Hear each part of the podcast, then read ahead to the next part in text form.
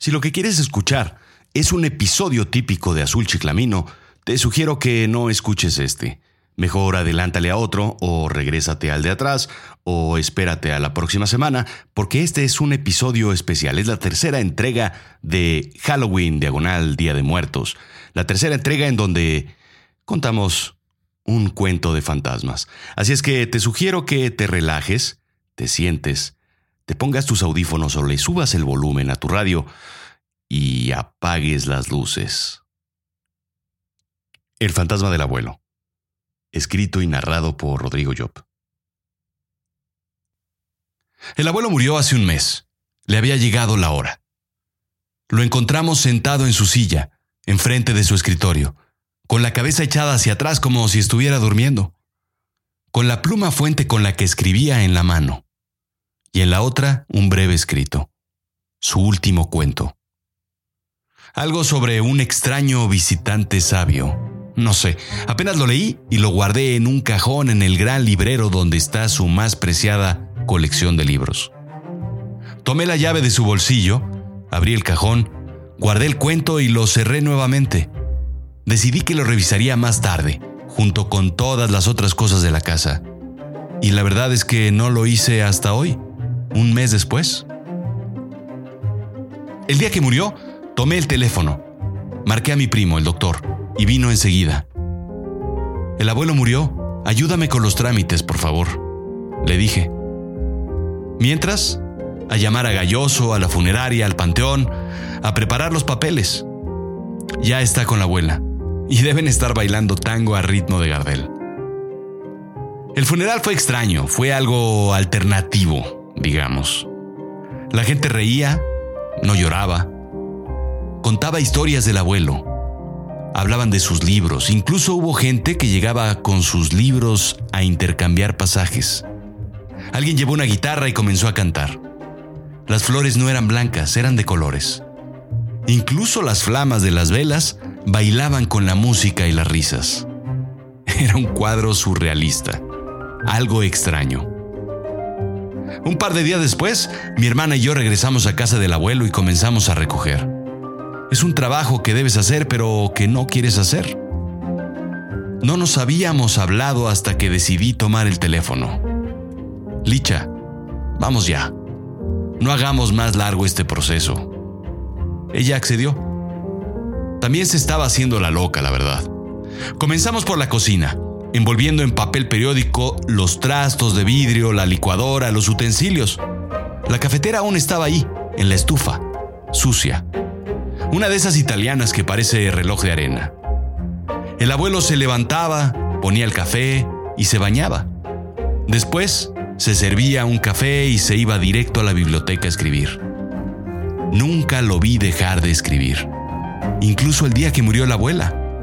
Él estuvo escribiendo. ¿Qué haces?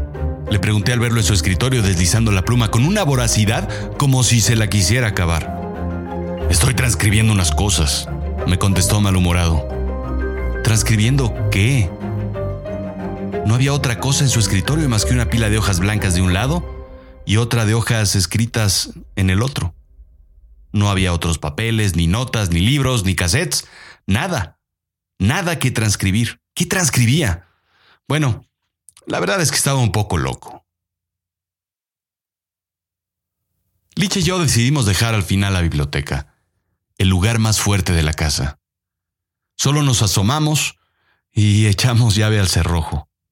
Continuamos con su recámara, su armario, la sala, el comedor, la repisa de la chimenea donde estaba el recuento de su vida en fotos blanco y negro y de todos tamaños, desde joven hasta con los nietos. Dejamos limpia la casa. Ya veríamos qué hacer con las cosas cuando termináramos. El inevitable día llegó. Lo único que quedaba era la biblioteca. Así es que nos paramos enfrente de la puerta. Dimos vuelta la llave y entré. Licha me siguió. Dio apenas un paso dentro de la biblioteca y comenzó a temblar. Los ojos se le humedecieron. Se frotó los brazos. Dice que sintió un escalofrío horrible. No puedo, me dijo. Hazlo tú, hazlo tú.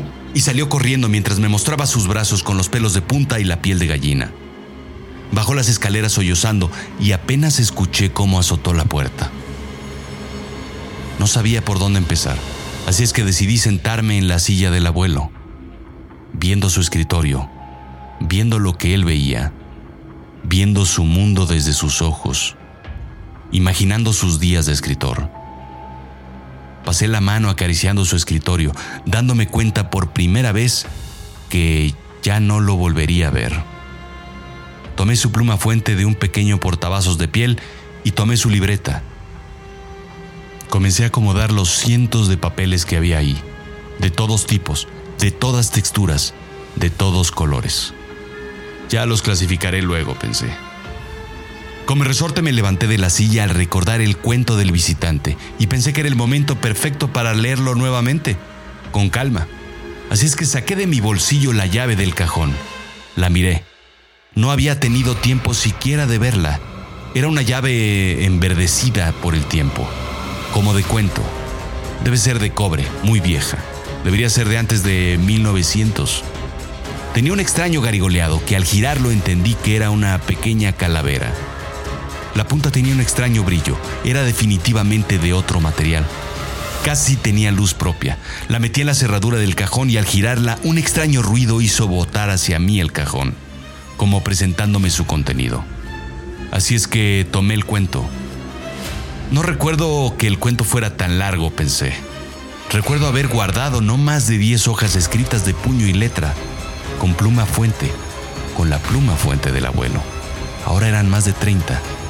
Las primeras, las que estoy seguro que leí y guardé, estaban rayadas, tachoneadas, corregidas, y el cuento tenía otras 10 más, nuevamente escritas con la letra del abuelo. Debía haberme equivocado, pensé. Es difícil recordar lo sucedido el día que murió. En esos momentos, todo se ve como una película vieja, ¿no te pasa? Todo es confuso. En automático el cuerpo reacciona. Sé que llamé a mi primo el doctor, pero no recuerdo haber marcado. Miré el teléfono del escritorio. Estoy seguro que no me sé de memoria su teléfono y sin embargo, marqué desde el teléfono del escritorio del abuelo desde el teléfono viejo, de ese teléfono de disco. Me senté y comencé a leer el cuento. Ambas versiones.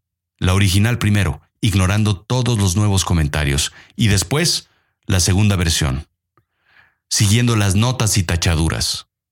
Es mucho mejor la segunda. Tomé las hojas y las volví a guardar. Seguramente Licha había encontrado otros papeles y los había guardado, así es que cerré el cajón, cerré la biblioteca Cerré la casa y me fui. Al día siguiente desayuné con Licha. Llegué temprano a su casa. Se acababa de despertar. Se veía terrible. Estaba en bata. Ella hizo el café mientras prendió un cigarro. Platicamos de nada. Pero fui llevando la conversación hasta donde quería, hasta las historias del abuelo. Me dijo que el abuelo le contaba historias cuando era niña, sobre los muertos. Pero no eran cuentos de miedo, decía. Era un amigo que iba y venía y que le contaba cosas que pasaban del otro lado. Haz de cuenta que en el cielo, le decía el abuelo. De grande, ya sabes, decía Licha. Ya uno no se acuerda de las cosas, se le olvidan las cosas. Ese día en la biblioteca, me dijo, sentí algo, no sé qué, pero por eso me fui. Fui directo a preguntarle sobre el cajón ¿Qué cajón? me contestó. El de los cuentos. Le dije obviando la respuesta. ¿No guardaste sus escritos en el cajón? Le pregunté. No. Ese día que entramos en la biblioteca vi su pluma en el suelo. La tomé y fui cuando sentí el escalofrío. Antes de morir me dijo que me regalaría su pluma fuente, con la que escribía. Así es que la tomé, me dijo. De niña siempre lo vi con esa pluma, dorada, brillante, la sacaba de su bolsillo y me la prestaba. La miraba por horas. No la pierdas, me contó que decía el abuelo. Algún día será tuya. El día que me vaya. ¿Me dejas verla? le pregunté. Me da pena, pero no la encuentro. No sé dónde la dejé. Estoy segura que la eché a la bolsa, pero no está. Ya le di la vuelta a la casa y no la encuentro. Le conté sobre el escrito, le conté sobre la pluma que vi ese mismo día en el portalápices de piel. Se la describí. Esa, esa es la pluma que me llevé, me dijo. No, no creo que te la hayas llevado. Estaba en su escritorio cuando saliste corriendo. Le conté sobre la llave y sobre el cajón, sobre el cuento y sobre las correcciones que aparecieron. Fuimos a la biblioteca y le mostré el cajón encontrando nuevos escritos.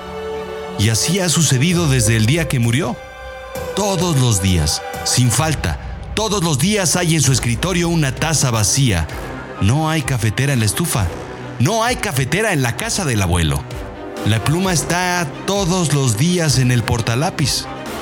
Por más que la cambiamos de lugar, siempre aparece ahí. Es sencillo, le dije a Licha. Te dijo que la pluma sería tuya cuando se fuera.